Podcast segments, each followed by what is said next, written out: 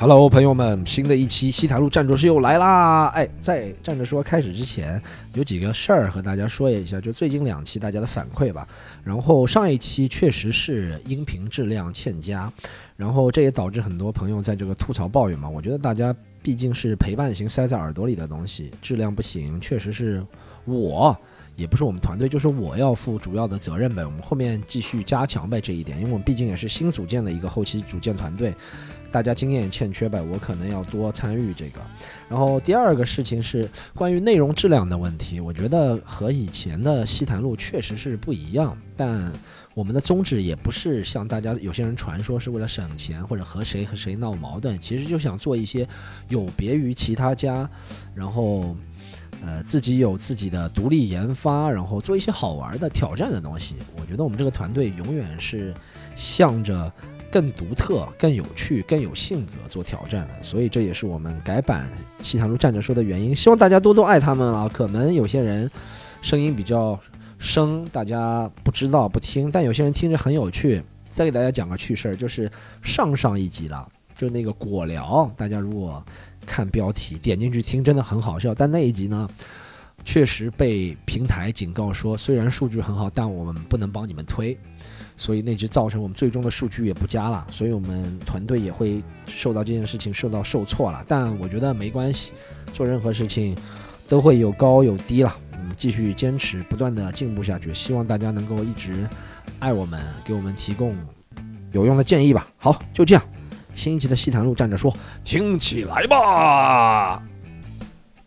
呃，就用用我们东北话说，就是这件事，我觉得很巧。用东北话就是在马路牙子把玻璃盖子卡卡成骨头渣子了，就是 这样的一个情况。然后，但他后来发福变胖了，我就知道他外边一定有人了。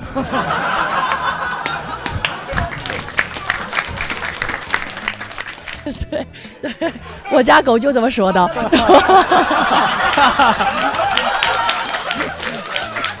第三个朋友是我一个好朋友，我们欢迎沈清上场。谢谢谢谢，这么捧场，谢谢谢，我嗓子哑了，感觉我才是那个 KTV 出来的。哎呀，啊，我给大家分享一下我的这个最近的一些不一样的体验啊，就去年我一整年的这个体验，因为我去年养了个狗嘛。然后就养狗，就给我一种非常哎呀不一样的体验，就有一种做妈妈的感觉。现场有做妈妈的吗？嗯，只有一个人，只有一个人做妈妈。你孩子几岁啊？啊，两个月，两个月你就出来找乐子了，然后 两个月不是最难带的时候，但是你这个心态挺好的。我家狗两个月的时候，我都不舍得出门 就是我养了狗之后，真的有一种，哎呀，就是那种母爱。就是疯狂散发的那种感觉，你知道因为我我以前其实不是一个爱狗的人士，我对狗甚至有点儿这个怎么说，就是有点儿不能说讨厌吧，但也没有多喜欢。我以前对狗的态度是那种，就是我自己是肯定不会养的，你知道，我也不会看见狗之后去主动迎过去。我甚至比如说我去一个朋友家里，他们家正好养狗，如果他们家狗不识趣，非得往我身上扑的话，我当时的性格我是会先看一眼那个主人有没有在看我的。如果那个主人没看完，我就一拳把狗打飞，你知道吗？就是，这就是我之前对狗的那个态度。然后我就，然后我就因为机缘巧合的情况下，我就领养了这只狗。就我对狗的这种喜好，肯定不是我主动买的，我不会为它花钱的。我只是就是意外的在朋友圈哎刷到了这个狗，这个狗的身世也很有趣，哎这，哎呀，完了养了之后。就一发不可收拾，就是一下就是，那种哎呦母爱，你知道吧？就是那种泛泛滥的感觉，我一下就体会到那种哎，有些人为什么那么想要做妈妈，那么想要生小孩？说实话是有点体会的，你知道。但是我也很庆幸我没有先生小孩，而是先养了狗，因为我我养了狗之后，我确定我应该不是什么好妈妈。我先讲它的好处啊，就是它给了我那种强烈的那种，哎呀那种。就是爱与爱的交汇，你知道吗？他给了我那种强烈的想要被需要的感觉。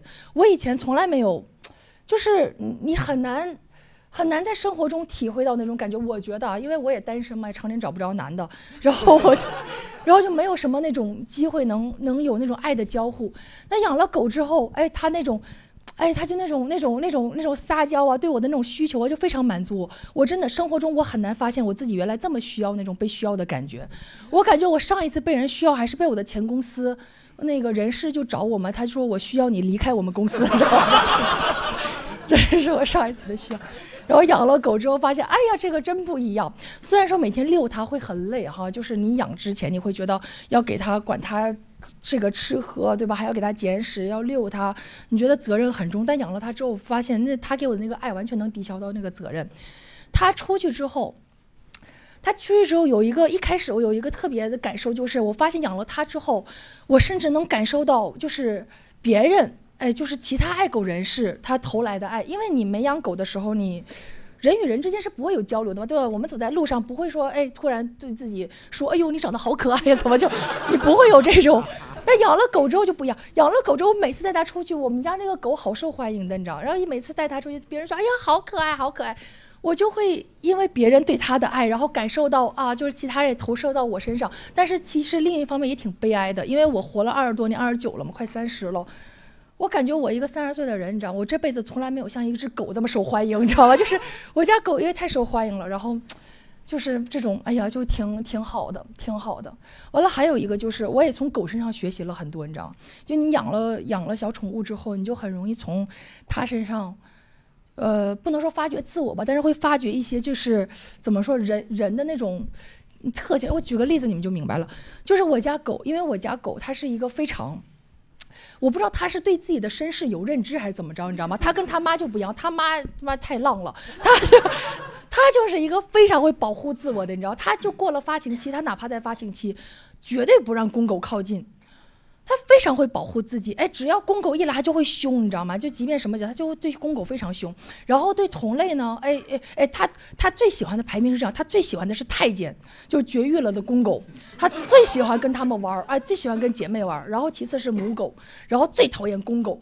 然后因为它就是总凶公狗，总凶公狗，我其实一开始有点担心，哎，万一哪个公狗脾气不好，再给它咬了，对吧？就打起来，我是有点担心的。但养了一段时间之后，我我就是听其他养狗的人就跟我科普说，公狗是不会攻击母狗的。就是对母狗，你再怎么凶，再怎么造次，公狗就是如果你是母的，就养狗的人应该会有那个体会吧。就是两只狗相遇，对方如果是个凶的狗的话，他会先问你，哎，你们家公的母的？我说母的，他们就说哦，那没事，就可以一起玩。就是公狗再怎么脾气不好，它都不会攻击母狗。哎呀，我知道这个事儿之后，我就好有感触啊。你我哎，真的好有，不是，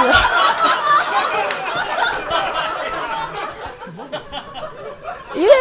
不是，我不是说他怎么着，因为我只认识这俩，我就交流嘛，我就特别有感触，你知道吗？因为就是随着对狗的了解，我也了解了生物，这个世界上有很多生物，它都是这样，就是攻这个攻的是不攻击这个雌性的。哎呦，然后我就惊讶的发现，大千世界这么多生物，哎，打女人的只有男人，你知道吗？我觉得这个也太牛逼了！以后你知道吗？人和动物又有别，以以前说人和动物的区别什么啊？说人会使用工具，什么有自尊心，还有一个哎，人会打女人，知道吗？就是又又多了一个区别。哎呀，然后还有啥呢？也没啥了，就讲这么多吧，行吗？就行，谢谢谢谢谢谢。哎，沈清才像刚刚从 KTV 出来的，你的嗓子状态跟他完全不一样。太敬业了，我本来想取消来着，你知道吗？但是我有点不好意思，因为他们这个开放麦很难报。我之前求了威仔半年，才获得报名的资格，我别 上来刚报上就取消了。哦，没关系，没关系，没关系的。那谁敢得罪你们？这现在这个活动不是半年前开始的呀，这个这不是他说的是咱们有捆绑利益的其他哦，对，就一直没有资格，你知道吗？没有没有开玩笑，开玩笑，开玩笑，就这样把演员骗上来的是吧？对，有一个捆绑会有开放麦的，对，我们现在开放麦太难了，要有这个要珍惜舞台，好好珍惜，好好珍惜，对，哪怕嗓子坏了也得来。我让我让 Storm 好好珍惜，回头下。但我感觉这个才像沈清就本来的嗓子啊，就这样这样嗓子感觉就比较飒，比较狠，就是。哪里狠了？这次我，哎，我这个嗓在台上讲笑话，你们不有一种很辛苦的感觉吗？就是有有有有有，他好努力，好心酸的样子。但我很，我真的很喜欢他这个嗓音，就我感觉他说的故事我都信。不懂得珍惜女人，就感觉他他就是经历了很多的嗓音。就感觉为了这场登台演出准备了很久。我对我我有点像十五岁单亲妈妈，是不是？就确实像刚刚拉扯完孩子，马上就过来讲开放麦的那种感觉，对 是吧？我很好奇，你那个狗是什么和什么的圈儿？科它是技科技那会长成什么样啊？我也很好奇，我刚才我刚才脑子一个高大的和一个底盘那么低的，就腿是不是有点短什么样？她长得老漂亮了，有照片吗？你有照片吗？有照片，大家都看一下，给大家可。漂亮了，我家宝。我在想是不是像改装车一样，就是那个底盘很低，但是它整个很长。我当时一直在脑补这个。是底盘降特别低的一个 SUV 是吗？没有，你想大家想象一下，一个低趴的大真的 G，想不出来。它底盘不低，这但这个有点没拍好，这拍的跟个袋鼠似的，这哦，啊，很很可爱，是可爱的，啊是可爱的，但是但这个没拍好。嗯，对，毛不是柯基，但但但腿好像是有些像柯基的。它比柯基长一点儿。哎，你看，你看，你看，你看，哎，这个这个挺好，这个可爱的挺好大家。都看一是可爱的。啊，它这个是底盘高的柯基，底盘高，底盘还。挺可爱的。那底盘相对柯基肯定是比较高对的。可爱你真说高吧，也没高到哪去。宝贝长得也像妈妈。看他的脸长得很像个小狐狸，我感觉。对对对，他小的时候经常被别人说长得像小狐狸，那现在有点因为他那个耳朵特别像狐狸耳朵，对尖尖的，尖。其实耳朵就是像柯基，柯基就是那种立耳小立耳。哦，你刚才说那个，你发现自己不适合当妈妈，是养哦他的是有什么？我忘了说了。我在想，因为你刚才说的有一个好处是这个，后来还有一个是不是对我，我不适合当妈妈，是因为我发现我养了狗之后，我身上有非常强烈的那种东亚母亲的特征，你知道吗？我养它之前我都没发现什么，让他高参加高考一定要成功啊？那那倒不是！这这种倒对它没有什么高要求啊，啊包括什么就是什么不会握手什么的也无所谓，但是我会强烈的给它那种我觉得是好的那种东西让，他穿秋裤那种。我哎我会给他喂那个。我之前因为给他喂太好了，你知道吗？给他喂鲍鱼，给他喂海参这种东西，然后这狗根本不爱吃，你知道吗？然后不爱吃，我就会抱怨我说：“妈妈小时候都没有这些东西啊。”然后，然后，不是给你还不珍惜？他，你知道他喜欢吃什么吗？他喜欢别人拉完的稀粑粑。给这个妈妈小时候就吃过，你知道吗？然后待遇也差不多吧。然后他一开始，我跟你说，他一开始吃别人粑粑的时候，我是不是像有的那个家长就是嫌弃啊，就生气？我一开始是心痛，我觉得很难受，我就自责，我想说。是不是妈妈没有给你吃过好吃的东西，你才会吃别人的粑粑？你觉得这是好东西？然后我就回家之后各种给他买那个什么贵，他贵的里面就爱吃三文鱼，除了三文鱼，什么海参他也不吃，鲍鱼他也不吃，啥啥都不吃，你知道吗？鲍鱼、海参本来狗吃吗？对我没我没养过狗，我不敢 的妄妄加评论。有的狗吃这些有的东西有的狗是有的狗是爱吃的有的狗是爱吃的。然后他就不吃不吃，我就抱怨，你知道他抱怨抱怨完了之后，我就吃他吃剩的，然后 你说也发现有一天狗特意留了一摊粑粑给你，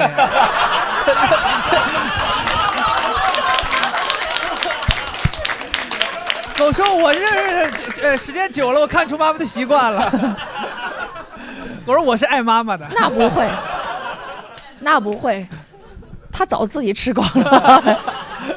然后我一边吃就会一边抱怨，你知道吗？然后我就发现我那个德行真的好。好东亚母亲呢，就自以为给他一些好的，但其实他根本不喜欢，他只是喜欢吃屎而已，就是，对，就这种。然后有的时候，有的时候就是那种我也不知道这是哪来的，因为我父母不这样，但我就会这样。就比如说我们家狗跟在外面跟别的小狗，呃，就是可能就是稍微。有一点点叫了或怎么就感感还没有矛盾，但是我也我不知道他那个是兴奋的叫还是要攻击的叫，我分不出分不出来。反正一有那种，我就会先护着别人家小狗，然后骂自己家孩子，就是那个你懂吧？懂你懂吧？我懂，我懂，我懂。对，今天讲的这些我都懂，妈妈。就老我那个狗还会抱怨你干嘛老是帮别人不帮我啊？到底是不是你亲生的我？对，这么喜欢他，让让他做他妈妈好了。对对，我家狗就这么说的。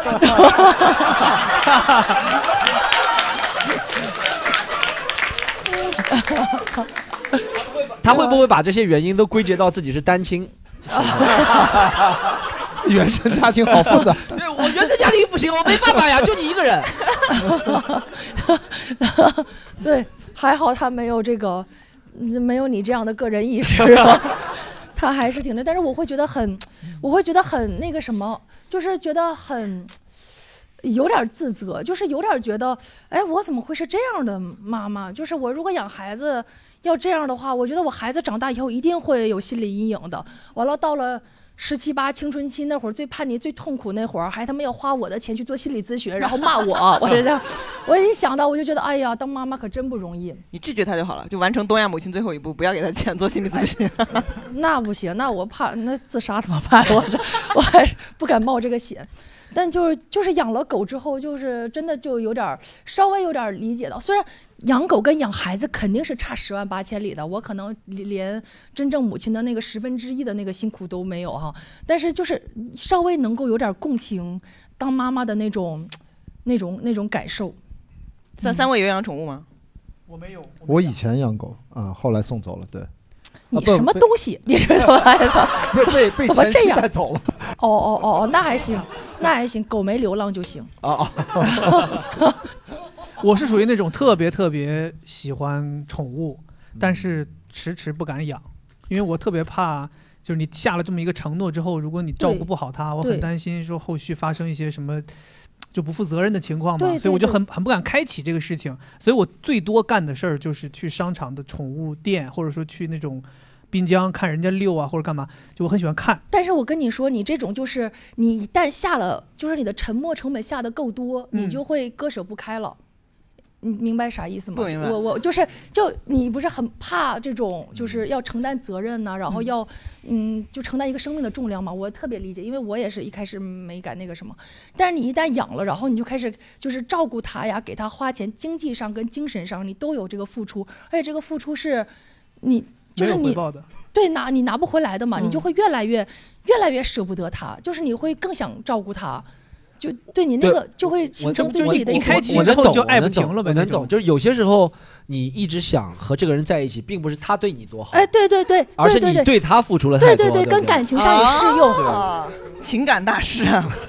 不不对，不要轻易付出，哎不要。，这个啊我我再提一点儿别的行不行？哎呦，我这个表达欲，没没关系，你说。这个哎，这个我我觉得这个这个女孩们，咱们谈恋爱的时候，因为我以前这么直接，已经转到女孩了。哎，对，这个就是 因为我发现现在就是很多女孩儿，就是我们有一种那种，哎呀，不想麻烦别人，就是不好意思开口提要求，然后就是哎呀不好意思要礼物，就是有这种对吧？有这种有这种东西嘛。一定要一定要好意思，我跟你说，一定要好意思，因为因为你你你你一直要礼物，一直索取，他给不给是一回事儿，但是你要十回肯定能给一回吧，但是你就是一直要让他接你，对吧？让他陪你，让他给你生日精心准备礼物，就是你一旦索男生的这个沉默成本一定投入到一定量了，哎，他就你知道他就有点儿就离不开你了，因为他觉得自己就付出这也是太多。养狗学会的。我觉得那狗也没这么多想法。对呀、人家就要个粑粑，也不 不用你给，人家也能弄得到啊。不用鲍鱼和海参。这个这个夹杂私货有点厉害呃了。呃，那这个是共通的但。这个我知道，和炒 A 股是一样的。哎，对对对，对对对对对对被套牢的越来越多，你就不舍不得骂呀。对对对 别人骂的时候，你就说会涨的吧。对对对对对对，之前对我不好，但有一天会涨的。我朋友就是这样的，我天天骂，他说你别骂，我有好多套在里面呢。他都怕你骂完之后就不涨了，是吧？对对。对对对对。对，哎，我很好奇，你一开始对宠物是那样的一种观念，到后来你做出了去领养的这个决定，因为领养这个决定，其实在养宠物这里面还算是怎么说，不能叫高尚，我觉得是一个不一样的一种方法。嗯。你当时是怎么做的这个决定？你说我要领养。我，真的就是脑子一抽，因为那个人发朋友圈，我就是我就是说了一句好可爱呀，然后呢，他狗就送过来了。没有没有没有，他就私聊我，他说你要不要来看看啊？怎么样？然后我就想说那看看就看看吧。结果 结果就是一步步的，你知道吗？我去看他的时候，他就已经把这个什么狗装在盒子里要给我了。哦，原来是朋友有养瞎子他比，较比我对我就是莫莫名其妙带过来的。朋友家里摆都是销冠的奖杯。朋友说就你我还拿不下了。带过来第二天，我都我都我都没搞明白他是怎么来的，你知道吗？就是还属于那种特别懵的状态。而且我分享一个小秘密哦，这个秘密就是，哎呀，很容易我可能会被网暴啥的。和男女感情有关系吗？没没关系，哦没放心讲。你就怕这个？哦没有没有，开玩笑开玩笑。我对狗有阴影，一方面是因为就是有狗上有细菌呐、什么什么，就受我妈的那个影响，就是说动物有很多细菌。另一方面是因为我小的时候不小心弄死过一只狗，那个小狗我估计可能是要喝奶的阶段吧，但我不知道。我就觉得小时候那时候我十一岁啊，还是十十一二吧，然后我就是有那种刻就刻板印象嘛，小狗喜欢吃香肠这个刻板印象，我就喂它吃香肠，然后那个小奶狗它就吃两口就开始嗷嗷嗷这样，然后我我当时太害怕了，我就没有。现在的话，我肯定会知道要抠它嗓子眼儿，给它催吐，怎么干嘛干嘛。但我当时太害怕了，我不敢靠近它，然后我就眼睁睁的看它在我面前，哦，憋死噎死的是噎住了，对，就是。走掉了。嗯然后这个事儿给我的阴影非常非常非常大，嗯就是再也没有。我觉得我现在对这个狗这么好，有一部分也是对那个嗯，小狗的补偿。是你能决定领养那个狗也是一个突破了，其实。对，对对对对对，还有一点就是说明这个 AEC 心脏复苏设备啊 AED，我的 AED 心 AED 哎，改一个词，C 是你是不是想起了哎 ACE？我刚刚想了很多，是 AED？CDE 还是 AED？AED 这个心脏复苏设备，每个地方都每个人都要学一下，然后你不知道就别装这逼好不好？非得在这儿。还有还有还有对沈清要了解吗？这位朋友，我我和沈清其实挺了解。还有没有没有下去了？哦，没有了，谢谢沈清，谢谢谢谢谢谢。是感谢你，非常棒。我我还蛮期待哪一次他嗓子好的时候，想听听他的真实的声音。哦，我们下一位好吧？我们下一位见接见礼，欢迎下一位 Strong。呃，Hello，大家好。然后他们前几天叫我来的时候说没有限制，所以我就想聊一个特别有趣的话题——人生的意义啊。然后 在聊之前啊，我先就先讲一些轻松好笑，在聊沉重有趣的之前，先讲一些轻松好笑的段子，好吧？我准备了自己很多人生经历讲给大家听，大家时间关系，大家选一下想听什么？想听出国留学、山西被骗还是分手？分手。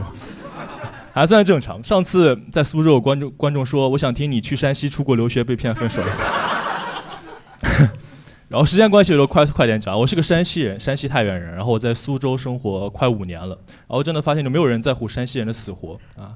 我前女友是南通人，她经常跟我说中国教育看江苏，江苏教育看南通。但是我第一次跟她说我是山西人的时候，她说那你是山西西安人吗？我说对哈、我们就是把煤啊挖出来。把兵马俑放进去。还有一个前女友是苏州人，她地理知识更匮乏。她问我：“你们山西挨着新疆吗？你们山西有大草原吗？”我心想，江苏教育还是要看南通啊。我爸妈也是山西人，巧了吧？对，然后我爸妈真的是我见过最愚蠢的父母，真的没有见过比他俩还离谱的父母。就他俩，就我就不理解，他俩各有我一半的基因。为什么一点都不像我？为什么那么蠢？对，我爸妈在一五年的时候，呃，他们信佛皈依了，真事儿。然后他们很爱我，要把最好的东西传给我，也替我皈依了。知道你们不是很信啊，我带了贫僧的皈依证啊，有我的照片、法名、皈依本师。我的法名是万灵啊，皈依本师是太原市白云寺的碑记住持。呃，山西省佛教协会印制，工本费二十。我现在去所有的寺庙我都不用买门票了，我只要带着他在门口说一句“师兄好”，我就进去。真的真的。然后，唉，然后我呃就快点讲了，就我爸妈当年他俩为什么皈依信佛？我觉得他就是罪孽深重，但又不好意思去监狱自首。然后他俩真的做了很多错事，对。然后我从小就很瘦，一直很瘦，因为我妈做饭很难吃。我爸也一直很瘦，但他后来发福变胖了，我就知道他外边一定有人了。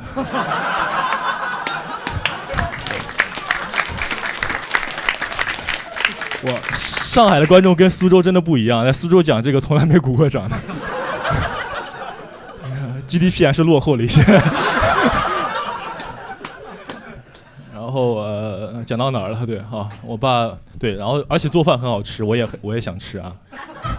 漏说了一句，然后我是十七岁的时候出国上学，当时去加拿大上学了。当时我妈特别担心我，但一般的父母担心孩子会说你不要乱花钱，但也不要饿着自己，不要太省，对吧？但我妈不一样，我妈真是被仇恨蒙蔽了双眼，啊，真的抓着我，指着我跟我说：“儿子，听妈说啊，你在国外可千万不能亏待自己，你千万不要省着钱，就拼命花，不然你爸就给别的女人花了。”我确实也没省着。我也把钱都给了别的女人。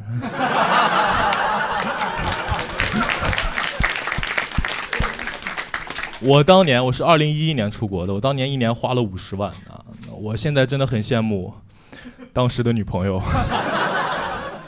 她真的是赶上了好时候。然后呃。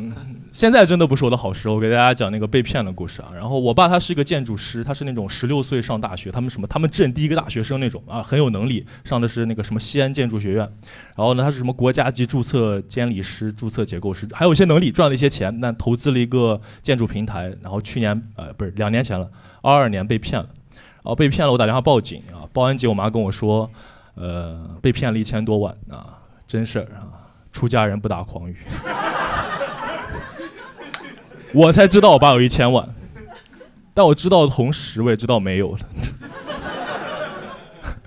然后这件事的影响很多，今天时间关系，我就删掉几个，就讲一些。就是我今年，呃，不是，二就二三年，我真的很认真在学习佛法，我真的去寺庙做义工修行，住了好住在里面。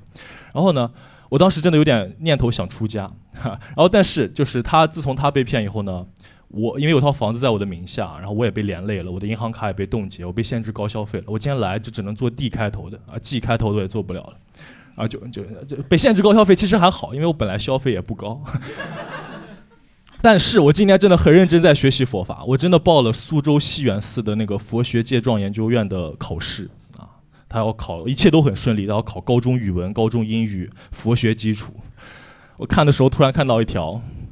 老赖不能出家，佛祖要查我的真信，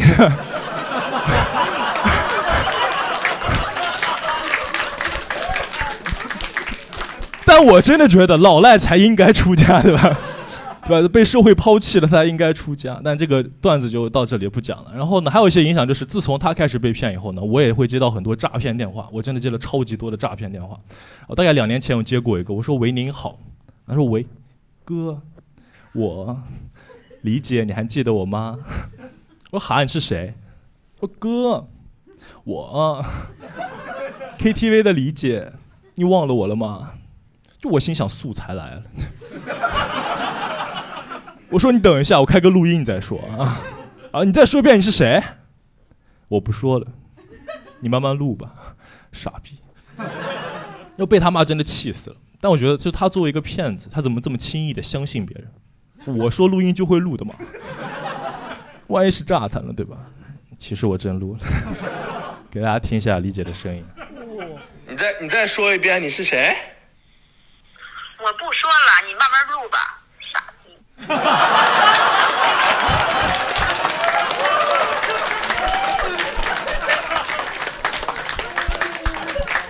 大家也许可以看出我的风格了啊，就像写论文一样，要有 reference。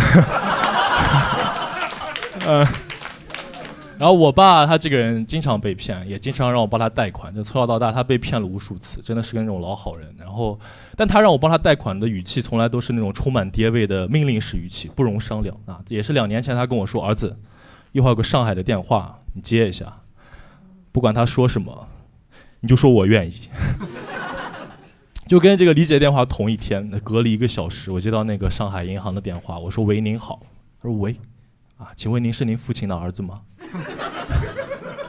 我愿意，还有问题吗？快问啊！我说你好，还有个小问题，就说万一啊，万一您父亲偿还不了贷款，您愿意帮他吗？我说我尽力啊，尽力，不想骗你，真的尽力。哦您好不好意思。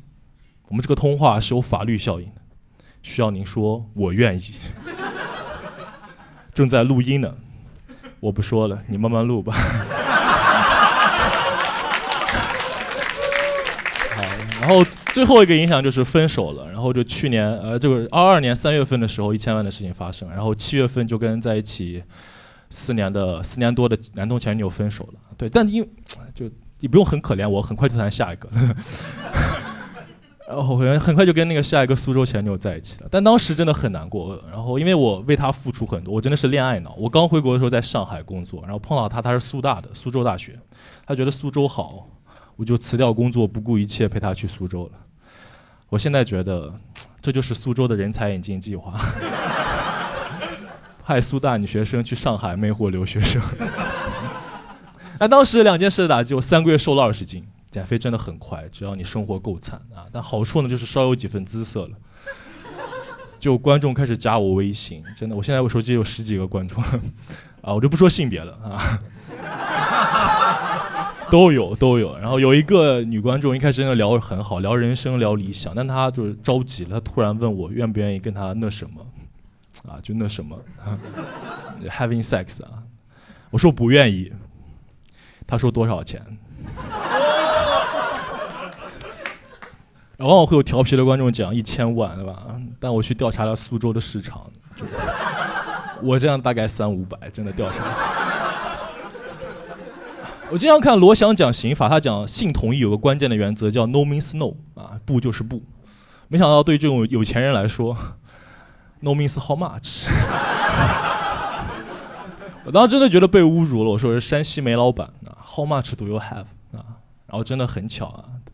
他说我在上海虹桥有套一千万的别墅，妈的，又是一千万，真的好诱惑啊！这真是一个令人心动的 offer。哦，是在那幻想，我真的人在脆弱的时候，真的很容易依赖别人，真的很容易幻想，我就在那想啊，我把他服侍好，嫁给他，给他生两个孩子，是吧？住在一千万的别墅里都有多滋润？那就在幻想的时候，真的佛祖保佑，突然想到了我爸。他没了一千万，该有多难过！我就把我爸的电话推给了他。这个人长得跟我很像，有我一半的基因，就是胖了点。你考虑一下，就人一旦能说出这种话，做出这种行为，一瞬间就长大了，一瞬间就领悟了一个道理啊！当家里出了事，你不要抱怨，还是要想办法帮助家人解决问题呢。然后最后跟我爸说：“爸爸。”一会儿有个上海的电话，你接一下。不管他说什么，你就说我愿意。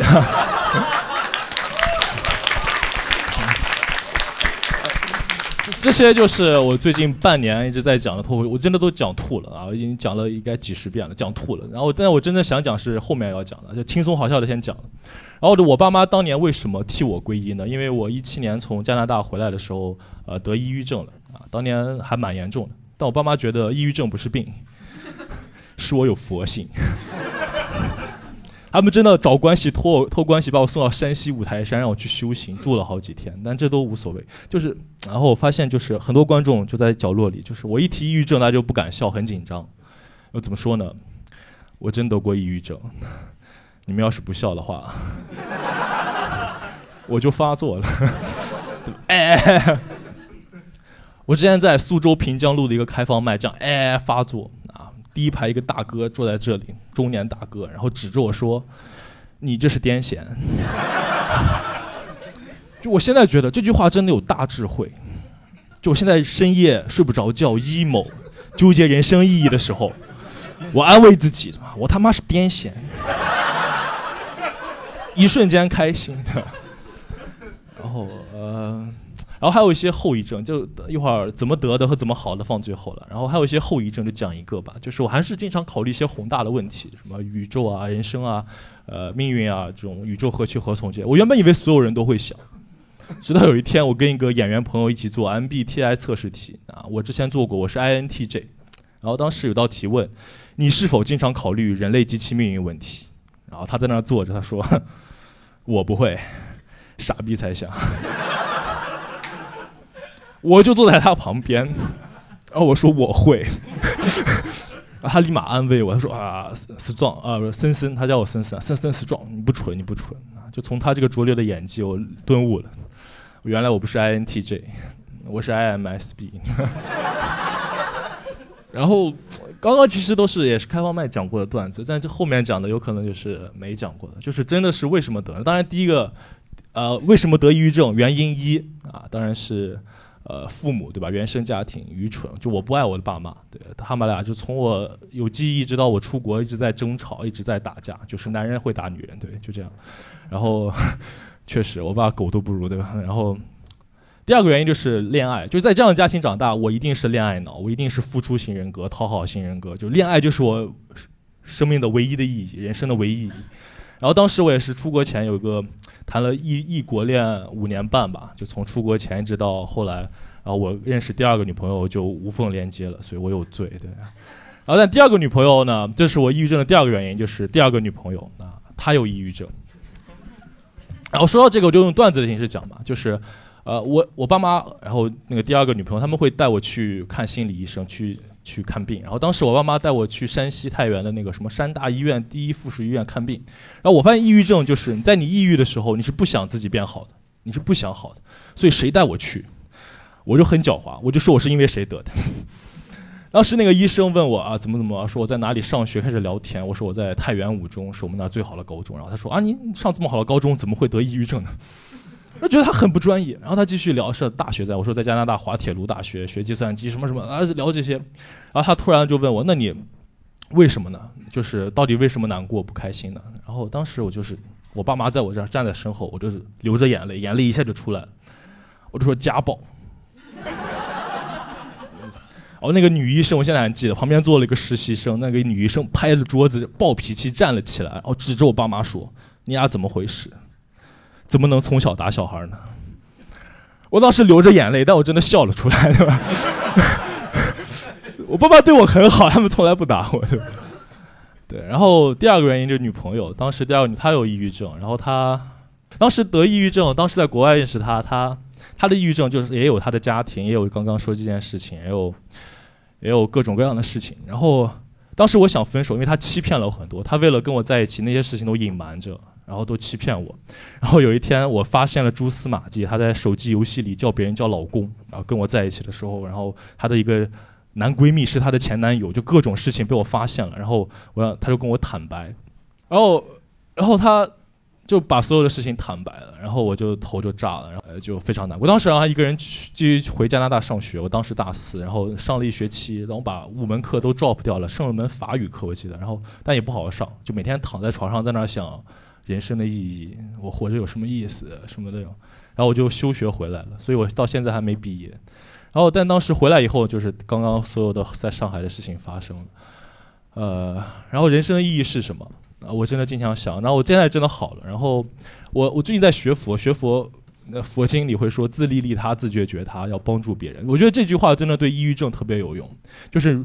你任何跟跟我说让我的利益得失，我个人的利益得失是我人生利益，是说服不了我的。但是你要跟我说要帮助别人，说哦还挺有意思的，对吧？但是但是你知道很多意义也也也经常会忘的。抑郁症的一个关键后遗症是你会就好了以后也会经常忘记自己好了，然后也是，但是你是需要那种触动你生命情感的事情发生。所以最后我想讲一个，呃，就是我怎么到底怎么好的。然后就是二二年的春节，我姥姥去世了。大年初三的时候，他得癌症去世了，然后当时我就回山西，我四年五年过年没回家了，然后我就回去参加葬礼。然后当时呢，就我舅舅一家和我家一家，相当于开了个家庭会议。然后我舅舅呢，先讲一下我舅舅啊，原来是在山西开了什么工厂啊，赚了很多钱，但是他想不劳而获，然后就把钱都放高利贷了给别人，然后那个人被抓了，他钱就都没了。所以我弟弟妹妹呢也过得一直不是很开心，大起大落也经过过。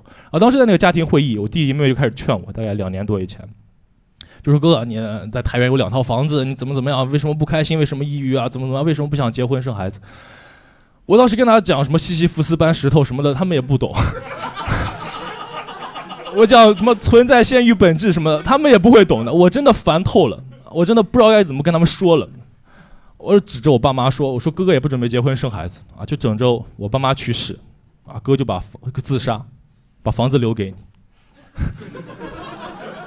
然后我弟就哭了，我弟就哭了。我现在觉得，我给他画了个大饼。我在想，他如果想提前得到我的房产，他会跟我说什么，对吧？哥哥，人活真的没意思。存在后于本质什么的。对，然后但存在先于本质，就是你要先想好，先想先想活着，才能想到人生的意义。但这个也扯远了。然后当时就就他就哭泣，他继续哭，然后我在那儿守夜，要保证那个香一直在那里烧着。然后他就到第二天早上，他还是哭哭啼啼的，就全是眼泪过来跟我跟我讲说：“哥哥，哥哥，你昨天怎么能说这种话了？真让人难过。”就我是一个没有仪式感的人，我从小都不过生日，因为我爸就没有仪式感。然后我大概再过二十多天又要过生日了，其实真的不想过。然后，然后齐泽克啊，西欧洲一个哲学哲学家，他讲过，人类度过苦难有四种方式，有一种方式叫通过仪式感。啊，就这，然后我弟弟呢，就是那种特别有仪式感，他真是从小混混，就很爱搞 KTV 啊什么的那一套的。他就跟我说：“哥哥，你以后再难过想不开，你就去找个方式发泄自己，然后你就找，一定要想办法。”然后他看我没理他，他最后放了句狠话，他说：“哥哥，我各位不多说了，你要是决定好好生活，你就给姥姥磕个头。”就我们没有仪式感，但那天不知道为什么就有一种无形的力量。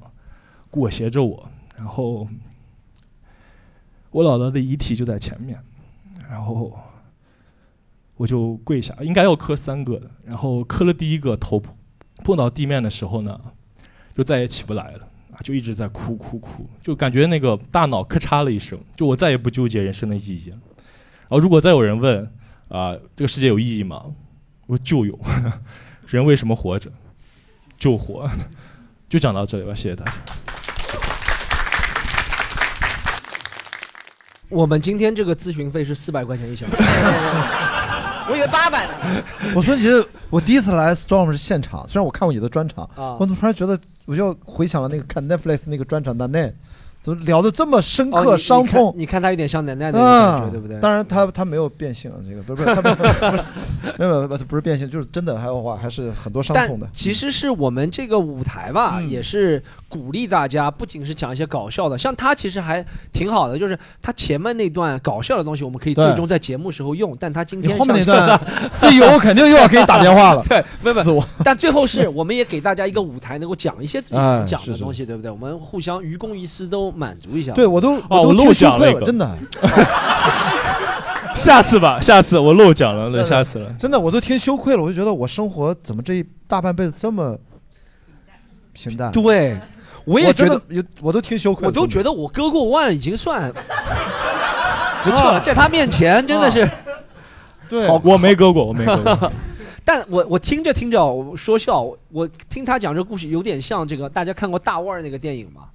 就结束的时候 有那个场景，有一个人在一群人面前讲，就他刚刚那个六百号，六百号，对，啊有那个场景，对不对？啊有点像大腕儿里面那个场景不。好意思，你的名字叫 Storm 吗他叫 strong，strong，？Strong，强壮 sorry，他叫强壮我以为他是你的名字翻了一下，就是哦我知道 Storm 跟 Storm，我以为 OK，我以为他是写错了他不是他是强壮，他是强壮的。都是 ST 背的。ST 背的 ST 背的。ST 就是股票不太行了啊。我原来你们还有上市计划，我们两个上市下去就是快要退市的那种啊。不是，我第一次知道 Strong 是打篮球的时候，然后他打球打得不错，然后我和他说，我说，哎，兄弟，下次咱们去杭州一起打。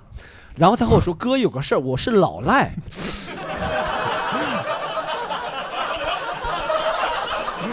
老赖不让打篮球，对我一开始没觉得，我一开始就是看我的。只是不让就是微信出家而已。微信啊微信余额也没多少，没没事啊儿。然后他说他买不了那个高铁票嗯，他只能买地的，所以杭州的话他很麻烦，要从苏州坐到上海，上海再坐到杭州。哦，但我才知道所以苏州去杭州没有地直通的是吗？有地好像没有呃要直通的很少吧，一两班那。有就是少，对啊季多嘛。对动车少，嗯，当时我就没多问了，因为我身边也有接触过几个朋友吧，是上是真，他没说老来，他是上征信名单，他这个意思。失信名单不是征信名单，失信名单。就那个钱也不是我花的。对对，但我不知道他中间原委，他为什么？因为我看他其实，呃，咱们如果刻板印象说有些老赖，可能有些人是故意不还钱啊，或者是呃亏欠欠了别人很多钱啊，什么在外赌啊。但我和他接触两次打球，觉得他不是这样的人，他挺爱传球的，就他是挺爱把这个 By the way，你们见过 Storm 打篮球吗？嗯，跟蔡徐坤比怎么样？别看，别看。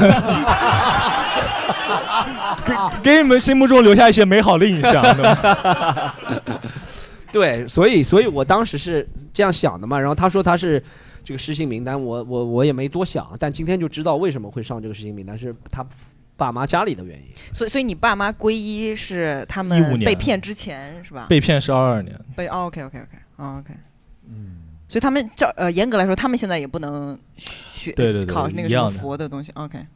哎，那我想问一下，这个中泰免签了，他们能去吗？坐飞机那么游过去，哦，坐对啊飞机都不行吗对啊，哦，他哎，我们就 D 字头的一直坐到 广西那边，或太考者坐到云南那边，太考验基建了，太考验基建，就骑车去，可以 K 字头吗？骑车去啊。骑，雅迪去。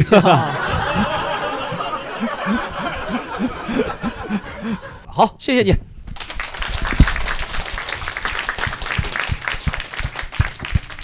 好的，咱们接下来好是一个男生，我们欢迎啊三金上场。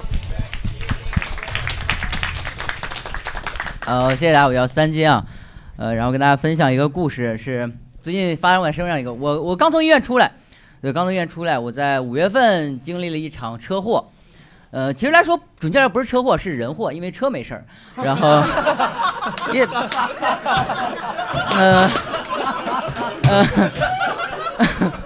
呃，还是想跟大家说，就是电动车买稍微好一点的，就是，呃，小牛儿啊，一定要买小牛。虽然我那个档次是小牛里最破的一个，但是一定要买小，啥事儿没有，啥事儿没有。然后我有事儿，我有事儿。呃，我是因为喝醉酒之后骑电动车，然后不小心撞到了在路边执勤的一个国家工作人员。对，就是你们想，就是消防栓。然后当时是，真的，呃，这当当时我很难确定是不是撞到消防栓身上，呃，因为我也不知道是不是撞到他身上了，是我朋友跟我说的，因为当时已经断片了。已经喝到断片了，我也不知道是不是，但我应该是撞到消防栓，因为我撞得很重，我撞的人很多，我是那个锁骨骨折，呃，然后股骨内侧骨折，然后髌骨粉碎性骨折，呃，对我现在身体是钢板和钢钉，呃，不是炫耀，然后 当时这个情况，然后我就是撞，然后跟大家说，然后跟大家回说一下，然后后来我从我朋友的呃只言片语当中，这个梳理了一下案发的时间线啊，当时是这样的，是我在演出结束之后跟朋友一起聚会，他们说一起好久没聚了，一起聚会喝点酒吧，然后喝完，喝完之后呢，然后我送一个我我我还送一个女孩回家。对，我还送一个骑电动车送一个女孩回家，但这是我我不知道。然后，然后你听我说，然后那个女孩嫌我开车开得太快了，她说我来开，她驮着我去了她家，我还不知道。然后到了她家楼下，这时候我记忆回来了，呃，她跟我说你还行吧？我说没问题。后来我醒了，在床上之后就是在床上了，然后手脚被绑着，呃，我还以为玩什么游戏，但我但好像不是什么游戏。然然后，然后有个护士姐姐过来问我，就像问弱智一样的问题。她问我，她说：“你知道自己是谁吗？” 我说：“我知道。”她说：“你知道这是哪儿吗？”我说：“是医院。”她说：“你知道是哪个医院吗？”我说：“是十院。”她说：“你说为什么是十院呢？”我说：“十院离我家近。”她说：“这里是华山医院。”我说：“那你那我是不是没有小红花了？这个，他像问个幼儿园小孩一样，你知道吗？然后他像他看他在检查你脑袋是不是有出了问题，你懂吗？他会问一些简单的问题，然后我就在那等嘛。然后这个时候有一个人过来让我摁一个手印儿，在纸上摁手印儿，我以为是录口供什么玩意儿的，但我应该也没有撞死人什么的。然后录手印儿，然后这个手印儿这个事儿是这样子的，是当时什么情况呢？我当时出事儿之后是路人看到的，呃，路人打电话报的幺二零，当时我撞到路边。呃，就用用我们东北话说，就是这件事，我觉得很巧。用东北话就是在马路牙子把玻璃盖子卡卡成骨头渣子了，就是这样的一个情况。然后是路人打电话报了幺二零，然后这时候得联系你的家属嘛。然后这个时候我朋友正好给我打电话问我到没到家，然后这个正好他就那个路人就接到了，啊，他说没到没到家，没到 house 到 hospital 了，当时是 这样的一个情况。然后我朋友呢，呃，以为我被车撞了，我转头就报了警，太尴尬了，是消防栓先动的手，不 是我先动，哎，我很难，他去，然后那个手印就是他要去派出所调监控录像，然后去看我的那个视频，真的很惨撞的，他说，然后然后去看了之后就很尴尬嘛，然后那个警察好像是那条路上经常发生故事，还是说他很有经验，他还问我朋友呢，他说这个人是不是没了？给我朋友吓的呀，他连第二天开放麦都取消了，因为他就很害怕，就他取消了，然后就会了这事儿，然后，然后我就在医院待了这么这么久的时间，就是整个在医院待了大概有四五个月吧。但我很奇怪，然后这件事情你就很奇怪，我就因为讲单口很多脱口秀的朋友嘛，他来的第一时间不是来安慰你，他们每次就你要写个段子，就是我能力有限，我真写不出来。我本原本来九月份就出院了，后来又疼了几个月，因为在写段子嘛，然后 来出的院，然后嗯呃，然后我发现这种你搞每次发生故事之后，大家会一个人发生了事故之后，大家总会问他，就是说，现在就经常问我说，你还骑不骑电动车了？啊，你还喝不喝酒了？我只想，我就告诉他，我喝，我大喝，我电动车骑，我现天天骑。现在那电动车已经被我骑碎乎了，就是他被我撞的还稀碎，你知道吗？就我就不知道跟我在一起他受苦了。然后，但这两件事不能一起做，就是你可以单独喝酒，你可以单独骑电动车，但我尽量两件事不一起做，就害怕出事儿嘛。然后，然后这故事到这就结束了。然后我想分享这故事的结尾就特别有意思，就是因为我跟别人不一样，总有人跟我说，他说经常有一个人发生个故事之后，他。对他的人生有很大重大的改变，就我学到了什么，我经历了什么，以后不怎么样了。我学到这个这个故事给我来什么也没有，在我眼里就是发生个故事，然后你正常的生活，什么事都没有，除了我身上的伤还在。当我想尽快的遗忘它，然后开始你正常的生活，这件事对你来说造成任何的威胁和任何的生活越经验。我觉得人的成长可能是通过年龄啊阅历，但一个简单的事故并不能改变你，还是要考虑自己的生活。这些因为你自己要承担自己所有事情的后果。哪怕我今天不撞车，以后我要再喝酒了，也会出别的事情，所以我坦然接受这一切，就没了。谢谢大家。哎呀，总结就是还是撞了早，对，没酿成更加。痛苦的恶果是吗？对，因为我叫医院的时候，医院总有人跟你说，现在知道后悔了吧？现在知道后悔了吧？我说我不后悔，我今天不撞车，没人就没人捅了，这很正常的一件事情嘛，不是？就是天灾人祸，我觉得这是命，这是命。我从小到大从来没有进过医院，从来没有生过病，这很正常的事情。但后来他们给我掰腿的时候，真的真的，各位伤什么别伤膝盖或者是你的关节处，好疼，因为因为你这个石膏打在床上，固定要固定三个月，拆线啊，恢复好之后，你的胳膊就回不来了。我的腿现在不能蹲着。哦，就很羡慕你们能上蹲便的人，你知道吗？我只能上坐便，你知道吗？很不卫生的。然后，希望大家就是好好珍惜自己，这很痛。你们可以尝试一下，哇！不不尝试了，不用尝试，不用尝试，不用。所以希望大家不要生病，不要生病，嗯，然后不要骑电动车，不要买电动车，好吧？有钱买车。雅迪老师有做极限运动，有碰到过这种情况吗？没有，其实跟他一样，我们帆船其实也是跟摩托车和电动车一样。为什么他说买汽车？汽车是铁包肉。我们帆船也是肉包铁，我们是在甲板上睡觉，在船舱下面，所以我们其实一样。那二十多节，我们飙到二十多节，就是飞一样了。在跨大洋的时候，就是我，就是我们这届比赛比较幸运。我们上一届比赛和上上届比赛一共死了三个人，我们这届没有死人，重伤像你这样的无数。所以说我知道你那疼啊，我是很幸运的，只是右肩脱臼，半脱臼，然后摔了一个尾椎骨，砸了一下。仅此而已，我都自己给自己掰回来恢复了。其他的，我们船上还有就各种的怎么肾衰竭，各种的粉碎性骨折，太多了。所以你这个故事，其实我身边还，嗯，就是这种案例挺多，但不是这个，都是肉包铁的运动啊，所以是极限耐力运动。三三斤以后可以尝试一下这种运动，我觉得。呃，我只剩一条好腿了，这个。嗯，我珍惜一下我这条好腿。他现在是真正的肉包铁，真的真的真的肉包铁。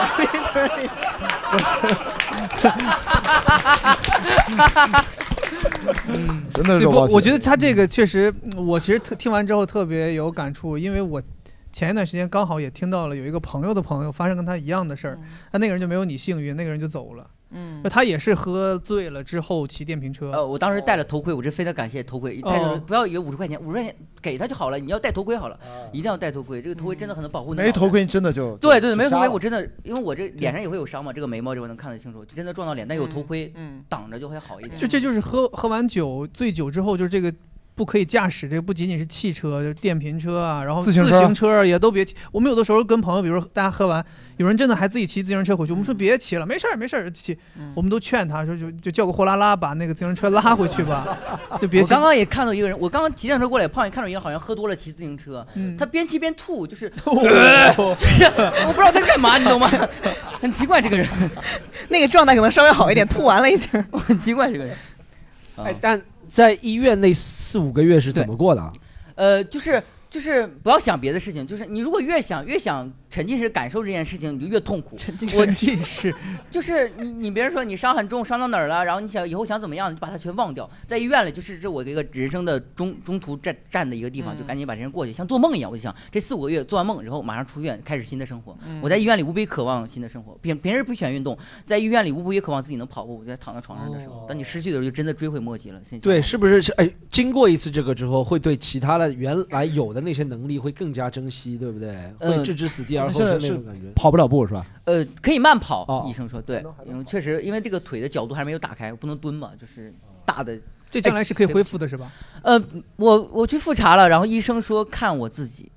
哦，那就多用，尽量多用，多蹲，多用，多用，一定要用进废退，这个很重要，叫运动康复，就是一定要用它。嗯，会会，我我觉得不必绝望。我看过那些励志演讲的人，他没。我以为你被撞了呢，我的天哪！好家伙，他都没腿，然后后面没长出来，但他上肢越来越强壮了。他都 不是，但我觉得三金单腿可以滑板，滑板不是只要一条腿就可以？哦，滑板也我也受过伤，就是很很很危险，很危险。但滑板只要一条腿蹬就可以了。咱能不能玩点稍微危险系数低一点的？比如冰壶，不是冰门球啊？对，就是一些没有什么高强度的轮椅可以啊。开轮椅也要注意，其实骑轮椅也要注意。哦，我还有一件事。哦，我想，我我想起来一件事。你俩怎么突然间想到要讲的是三金？我先说呗，三金这个事儿有点像刚刚关雅迪老师说的。关雅迪老师是二十四天，然后知道天变了，对不对？哦，对对对，三是是是是三金，你来讲一下天变的事儿。哦，我出来以后行业没了。我说这玩意儿，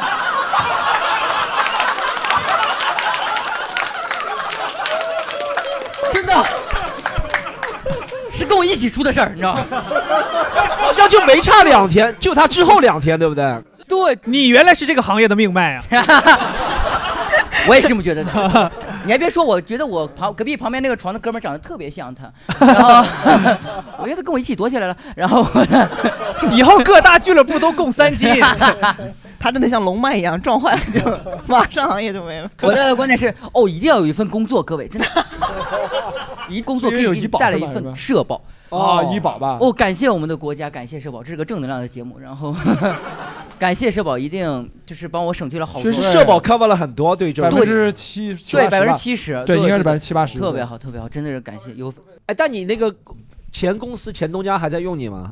呃，现在已经不用了，因为我在 呃进医院的时候，前东家倒闭了。哦，哦但之前还是一直连续交着的，对不对？对，就我本来已经要提离职了，然后提离职的下个月离职嘛，这个月就出事了。哇，多幸运啊！正好，正好用上。我前两天去医院看病，我看我里面的余额有八千多，我想什么时候能用上这个余额？我这八千多都给三金这样的人给用了。你们不要喝醉酒用我的钱去 看病。好的，感谢三金，谢谢大家。勇敢的康复，嗯，谢谢你。